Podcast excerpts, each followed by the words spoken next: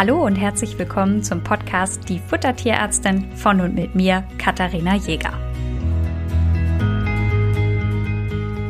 In der heutigen Folge starten wir mit den Erkrankungen und den Anfang machen die Nierenerkrankungen. Dazu schauen wir uns zuerst einmal die Symptome an, dann die Funktion der Nieren, denn das ist mir wichtig, dass man sich so ein bisschen diese Funktionen anschaut, denn ich finde nur, wenn man die Funktionen so ein bisschen durchdacht hat, kann man dann auch verstehen, warum man die Diätprinzipien so macht, wie man Diätprinzipien eben macht. Und zu guter Letzt habe ich noch so ein paar praktische Tipps, beziehungsweise wir sprechen einfach darüber, welche Fütterungen sich dann für euch eignen, wenn euer Tier an einer Nieren Nierenerkrankung erkrankt sein sollte. Symptome. Wir haben erhöhtes Trinken. Wer viel trinkt, muss auch viel pinkeln. Wir haben Übelkeit, Appetitlosigkeit, Erbrechen, Durchfall, Gewichtsverlust. Oft so ein unangenehmer Maulgeruch.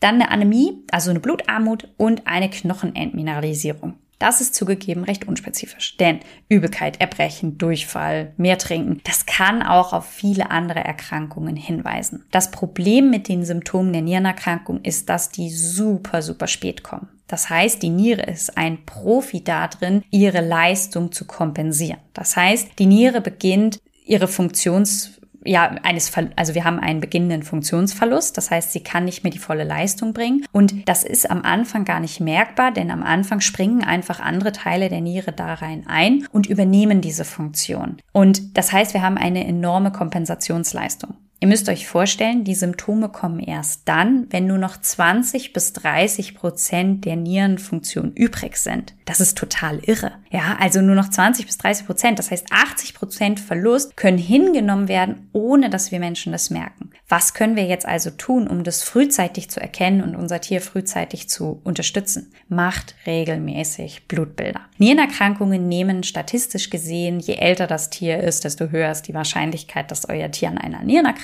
erkrankt. Insbesondere bei Katzen ab einem gewissen Alter ist das Risiko einfach sehr, sehr groß. Das bedeutet, schnappt euch euer Tier, macht einmal, vielleicht sogar zweimal, also einmal sollte es sein, im Jahr ein Blutbild, lasst dort das kleine Organprofil mitmachen, um einfach Vorsorge zu betreiben. Denn wer eine vernünftige Nierendiät macht bei einem nierenerkrankten Tier, erhöht die Lebensdauer um das Dreifache nach Diagnose. Und ihr könnt die Lebensqualität eurer Tiere einfach nachhaltig verbessern, wenn ihr die Fütterung anpasst. Deswegen ist das hier auch die erste Erkrankung, die wir im Podcast behandeln, weil man hier einfach durch Fütterung super viel machen kann und eine Nierentherapie aus meiner Sicht ohne Fütterungsanpassung nicht funktionieren kann. Das heißt, macht regelmäßig Blutbilder, wenn da was auffällt. Insbesondere die Blutwerte, die wir uns angucken, sind Harnstoff, Kreatinin, Phosphor und SDMA. SDMA ist recht neu. Das ist so ein Früherkennungswert, der man sehr gut zur Diagnostik auch hernehmen kann. Was sind denn eigentlich die Funktionen der Nieren? Also erstmal, wir haben zwei im Körper, das sind Ausscheidungsorgane, in denen der Harn gebildet wird. Das heißt, wir haben als Niere so ein bisschen die Schleuse zwischen Blut und Harn. Das bedeutet, alles, was im Blut unterwegs ist und was nicht so richtig gebraucht wird, wird in den Urin überschleust und kann so ausgeschieden werden. Und Sachen, die man aber weiterhin braucht, dafür sorgt die Niere, dass die einfach im Blut zurückbleiben. Und jetzt müsst ihr euch vorstellen, dass wenn natürlich die Funktion der Niere nicht mehr mehr so allzu gut ist, Stoffe, die wir eigentlich im Blut nicht haben wollen, sich anreichern. Und das sind dann eben Kreatinin, Harnstoff, aber auch Phosphor. Was mir wichtig ist an dieser Stelle, alles, was, also wenn man über Ernährungsberatung spricht, muss man aus meiner Sicht auch immer über Erwartungshaltung sprechen. Und ich habe eben gesagt, dass die Fütterung ganz unabdingbar ist, wenn euer Tier eine Nierenerkrankung hat. Ihr müsst die Fütterung anpassen, da führt kein Weg dran vorbei. Oft ist es aber so, dass wenn man jetzt veränderte Blutwerte hat, das ist natürlich erstmal ein Schock, das kommt dann eben, wie gesagt, manchmal bei dieser Routineuntersuchung raus. Oder was man auch oft hat, ist, dass Nierenerkrankungen auftauchen, weil irgendwas ganz anderes gemacht werden sollte. Also stellt euch vor, ihr plant eine Zahnreinigung, dafür soll ein kleines Blutbild gemacht werden und da tauchen jetzt auf einmal erhöhte Nierenwerte auf oder so. Das heißt, man hat das oft als Zufallsbefund. Und jetzt ist natürlich der Wunsch, das wieder wegzubekommen. Und das ist eine Erwartungshaltung, die die Fütterung nicht unbedingt leisten kann. Also wir können die Nieren nicht wieder gesund machen oder das Ganze rückgängig machen. Wir können nur dafür sorgen, dass dieser Prozess, und das ist einfach bei chronischen Nierenerkrankungen so, dass wir eine progressive degenerative Entwicklung haben. Übersetzt bedeutet das, es wird immer schlechter. Und diese Verschlechterung wollen wir aufhalten, verzögern oder ja, im besten Fall sogar stoppen. Das bedeutet, dass oft, wenn jetzt das zweite Blutbild gemacht wird, das heißt, ihr macht ein Blutbild, dann passt man die Fütterung an, dann macht man nach ein paar Wochen nochmal ein Blutbild, dass natürlich da immer die Hoffnung ist, dass die Werte jetzt wieder perfekt sind. Ich bin ehrlich gesagt zufrieden, wenn die Werte gleich geblieben sind. Und auch dann können wir die Fütterung eben noch weiter anpassen. Ja, ich habe schon Fälle gehabt, da sind die Werte auch wieder besser geworden und die Tiere hatten deutlich mehr Lebensqualität. Es gab aber auch Fälle, wo wir trotz Veränderung der Fütterung trotzdem schlechtere Werte hatten, was natürlich zu großer Enttäuschung bei den Besitzern geführt hat, was ich natürlich total gut auch verstehen kann. Das wünscht man sich natürlich in dem Moment anders. Man sagt, oh, das hat jetzt gar nichts gebracht, dass wir die Fütterung umgestellt haben. Das kann man so nicht sagen, denn Stellt euch mal vor, wir hätten die Fütterung nicht angepasst. Wie viel schlimmer wäre es dann noch gewesen? Das heißt, eigentlich führt an dieser Fütterungsumstellung kein Weg dran vorbei. Damit wir einfach weniger Symptome haben und damit mehr Lebensqualität für die Tiere. Ich habe eben schon erwähnt, Kreatinin und Harnstoff steigen im Blut an. Das sind Abbauprodukte des Proteinstoffwechsels. Und dann haben wir eben noch die Sache mit dem Phosphor. Bei Phosphor ist es so, das wird normalerweise über die Niere ausgeschieden, funktioniert das nicht mehr, reichert es sich natürlich im Blut an. Die Niere ist auch am Vitamin D-Stoffwechsel beteiligt und Vitamin D reguliert auch, wie viel Kalzium aus dem Futter aufgenommen wird. Also ihr erinnert euch, Kalzium und Phosphor sind immer zusammen reguliert, die können nicht ohne einander. Und jetzt ist es so, ihr habt relativ viel Phosphor im Blut, Kalzium kann nicht aufgenommen werden, das heißt, wir haben zu wenig Kalzium. Und jetzt versucht der Körper, die fehlende Menge an Kalzium zu kompensieren. Was macht der? Der nimmt sich den Knochen, in dem er ja ganz viel Kalzium gespeichert hat, baut das alles ab und dadurch wird aber, weil in dem Knochen ja nicht nur Kalzium gespeichert ist, sondern auch Phosphor, noch mehr Phosphor freigesetzt. Das heißt, wir kommen in so einen kleinen Teufelskreis. Und um diesen Teufelskreis zu unterbrechen, ist eine der entscheidenden Maßnahmen in der Nierendiät Phosphoraufnahme deutlich zu reduzieren. Natürlich nicht unter Mindestbedarf, ja, sondern der Hund muss oder die Katze muss genug Phosphor bekommen, aber wir müssen das Ganze adäquat versorgen, aber wir dürfen nicht überversorgen. Und da ist Überversorgen ein gutes Stichwort. Wie geht man jetzt vor? Also, ich bekomme ein Tier in die Beratung, Hund oder Katze, da sind jetzt veränderte Nierenwerte, dann schaue ich mir immer die aktuelle Fütterung an. Und ich sag mal so, die meisten unserer Haustiere sind, was Protein und Phosphor angeht, überversorgt. Das heißt, egal ob ihr jetzt barft, kocht oder auch Trockenfutter oder Nassfutter habt, eure Tiere bekommen erfahrungsgemäß mehr Kalzium, Phosphor und Protein, als sie eigentlich zum minimalen Überleben bräuchten. Das ist erstmal gar nicht so schlimm, solange eure Tiere gesund sind. Es wird zwar immer wieder untersucht, ob durch diese Überversorgung die Nierenerkrankungen auch hervorgerufen werden. Das wird aber nicht eindeutig belegt. Also da, das ist nicht zwangsläufig so, dass man diesen Rückschluss machen kann. Was wichtig ist, ist, dass in dem Moment, wo euer Tier eine Erkrankung hat, man auf jeden Fall diese Überversorgung abbauen muss und auch auf die Qualität der Proteine bzw. des Phosphors achten muss, um euer Tier da zu entlasten. Wenn also euer Tier in die Ernährungsberatung kommt und ihr habt jetzt ein bisschen erhöhte Nierenwerte, dann ist es nicht so, dass ich sage, so jetzt gehen wir ans Äußerste und reduzieren an die Minimumsgrenzen dran, sondern dann bauen wir erstmal diese Überversorgung ab. Und dann wird über einer gewissen Zeit das Ganze gefüttert und dann nach acht bis zwölf Wochen wird nochmal ein Blutbild gemacht und dann kontrolliert man die Werte. Und je nachdem, wie sich sich dann entwickelt haben, kann man weiter Protein oder Phosphor reduzieren oder man bleibt eben bei dieser Menge. Wichtig ist auch, manche Tiere verlieren Protein über den Harn. Also da muss man dann darauf achten, dass die Proteinversorgung ausreichend ist, damit wir hier keinen Mangel haben und der Hund nicht anfängt, seine Muskulatur abzubauen. Einen weiteren Anspruch, den wir an die Fütterung haben, neben den reduziert Protein, Phosphor, ist natürlich, dass der ganze Nährstoffbedarf gedeckt sein muss. Ich habe eben das Thema Vitamin D angesprochen, davon muss ausreichende Narration sein. B-Vitamine macht man immer ein bisschen mehr rein als bei anderen Hunden. Man muss dazu sagen, B-Vitamine kann man nicht überdosieren, die werden mit dem Hahn ausgeschieden. Das heißt, da tut man gut daran, einfach die ordentlich zu versorgen. Also so das zwei- bis dreifache des durchschnittlichen Bedarfs. Was ist noch wichtig?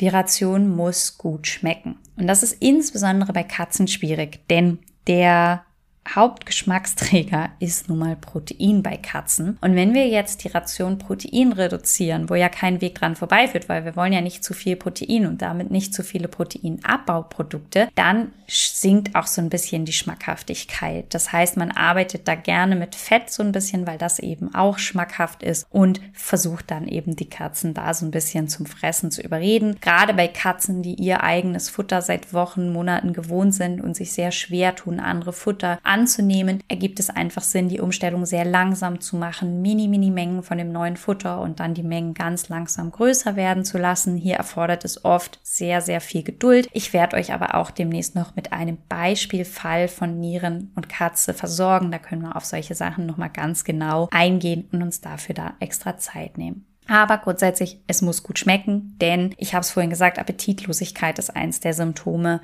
dies mit der Niere, das schlägt einfach wahnsinnig auf den Appetit und die Tiere wollen dann oft einfach nicht mehr gut fressen. So, kommen wir zu den Optionen, die ihr habt, wenn ihr ein nierenerkranktes Tier habt. Im Endeffekt könnt ihr alles füttern. Ihr könnt kommerzielle Futter verwenden, also Trockenfutter. Es gibt einige Hersteller, die auch extra auf Nierenerkrankte Futterrationen zusammenstellen. Das hängt dann immer so ein bisschen vom Energiebedarf eures Tieres ab, ob das gut passt oder nicht. Bei Bedarf kann ich sowas gerne durchrechnen. Dann kann gekocht werden. Ja, also ihr könnt das Futter einfach selber zubereiten. Und theoretisch sind auch Rohfleischrationen möglich. Achtung, und hier muss man jetzt mal über zwei Sachen sprechen. Wenn wir eine klassische Barfration haben, dann haben wir nicht nur sehr, sehr viel Protein in der Ration und keine Kohlenhydrate, denn ihr müsst euch überlegen, wir haben drei Möglichkeiten, Energie in unsere Tiere reinzubekommen. Protein, Fett und Kohlenhydrate. Und ich habe jetzt mehrfach gesagt, dass wir die Proteinzufuhr reduzieren müssen. Das heißt, es bleibt nur noch Fett und Kohlenhydrate. Das heißt, wenn ihr eine Ration haben möchtet, die selbst zubereitet ist, also entweder gekocht oder mit Rohfleisch, müssen wir zwangsläufig Kohlenhydrate in die Ration integrieren, um den Proteinstoffwechsel zu entlasten. Anders ist es nicht möglich. Und das Zweite ist, dass es ganz wichtig ist, dass alle Produkte, die wir verwenden, hochwertig sind. Das bedeutet, so bindegewebarm wie möglich. Denn ihr müsst euch überlegen, wenn wir jetzt ein sehr, sagen wir mal Kauartikel, keine Ahnung, irgendwie so ein Ochsenziemer oder so nehmen, dann hat der sehr hohe Bindegewebanteile und ist sehr schwer verdaulich. Das heißt, der Hund kaut da drauf rum und es wird nicht extra etwa wie bei hochwertigem Zeug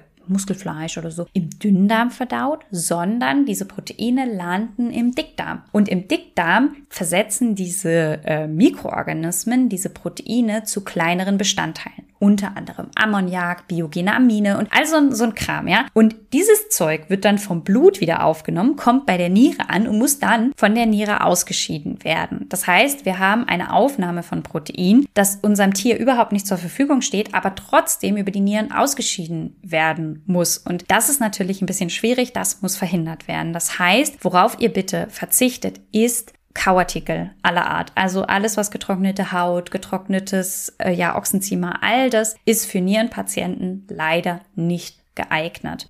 Was ihr stattdessen nehmen könnt, sind Milchprodukte, sofern euer Tier die verträgt. Die sind sehr, sehr hochverdaulich. Die füllt man dann in so Futterspielzeuge ein und damit kann euer Tier genauso gut beschäftigt werden wie mit einem Kauartikel. Alternativ gibt es mittlerweile auf dem Markt relativ viele vegetarische Kauartikel. Ähm, darüber kann man jetzt denken, was man will, aber ich muss sagen, dass ich die bei Nierenerkrankungen immer mal ganz gerne einsetze, weil sie einfach keinen so hohen Proteinanteil haben. Das heißt nicht diese, es gibt so Milchbars, die die meine ich nicht, sondern halt so auf Reisknochen oder Reisbasis gibt es so Sachen, die man hernehmen kann, so dass das Tier auch was zum Kauen hat, aber wir keine übermäßige Proteinzufuhr haben und damit auch Rücksicht auf die Niere nehmen können. Das sind so wichtige Tipps. Ähm, das heißt, ich habe eben gesagt, auch Innereien sind deswegen nicht geeignet und das macht natürlich eine Barfration einfach schwierig. Das heißt, Rohfleisch möglich, unter noch einer kleinen Einschränkung. Ihr müsst natürlich bedenken, wenn euer Tier eine Nierenerkrankung hat, dann gibt es da verschiedene Stadien. Die sind nicht alle gleich zu klassifizieren. Ich habe jetzt übrigens das eh so ein bisschen pauschalisiert. Ja, es gibt natürlich nicht die eine Nierenerkrankung, aber man muss sagen,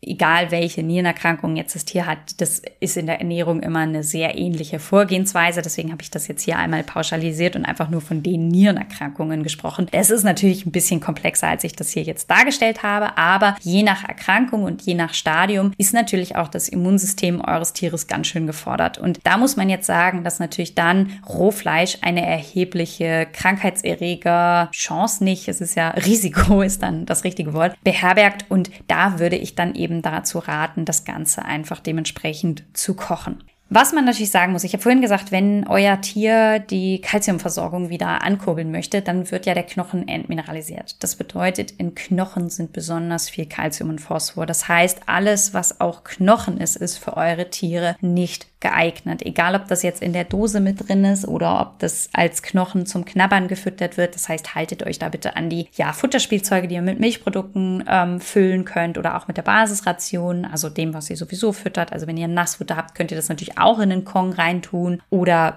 wie auch immer. Ein Trockenfutter kann man natürlich dann auch als Beschäftigung zum Beispiel in so einem Schnüffelteppich oder so äh, verstecken. Also da gibt's schon viele Möglichkeiten. Bei Katzen könnt ihr natürlich Nierenfutter auch in den Futterautomaten reintun. Dazu dann auch mehr nochmal dementsprechend im Fallbeispiel. Und was noch wichtig ist, füttert bitte nicht nur einmal am Tag, dann hat die Niere einmal ganz viel zu tun, das ist ein bisschen kontraproduktiv, sondern verteilt das Ganze auf vier bis fünf kleinere Mahlzeiten.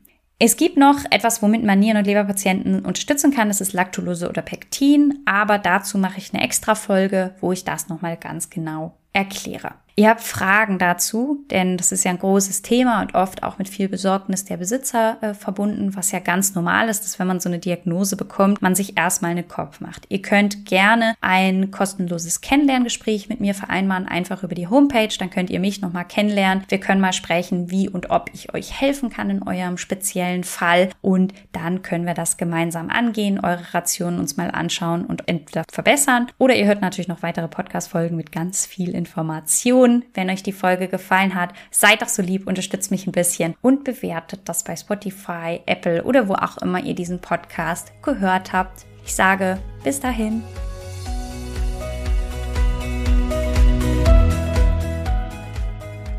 Ihr wünscht euch noch mehr Fakten zum Thema Ernährung für Hund und Katze? Schaut doch gerne bei Instagram bei uns vorbei, die Futtertierärztin.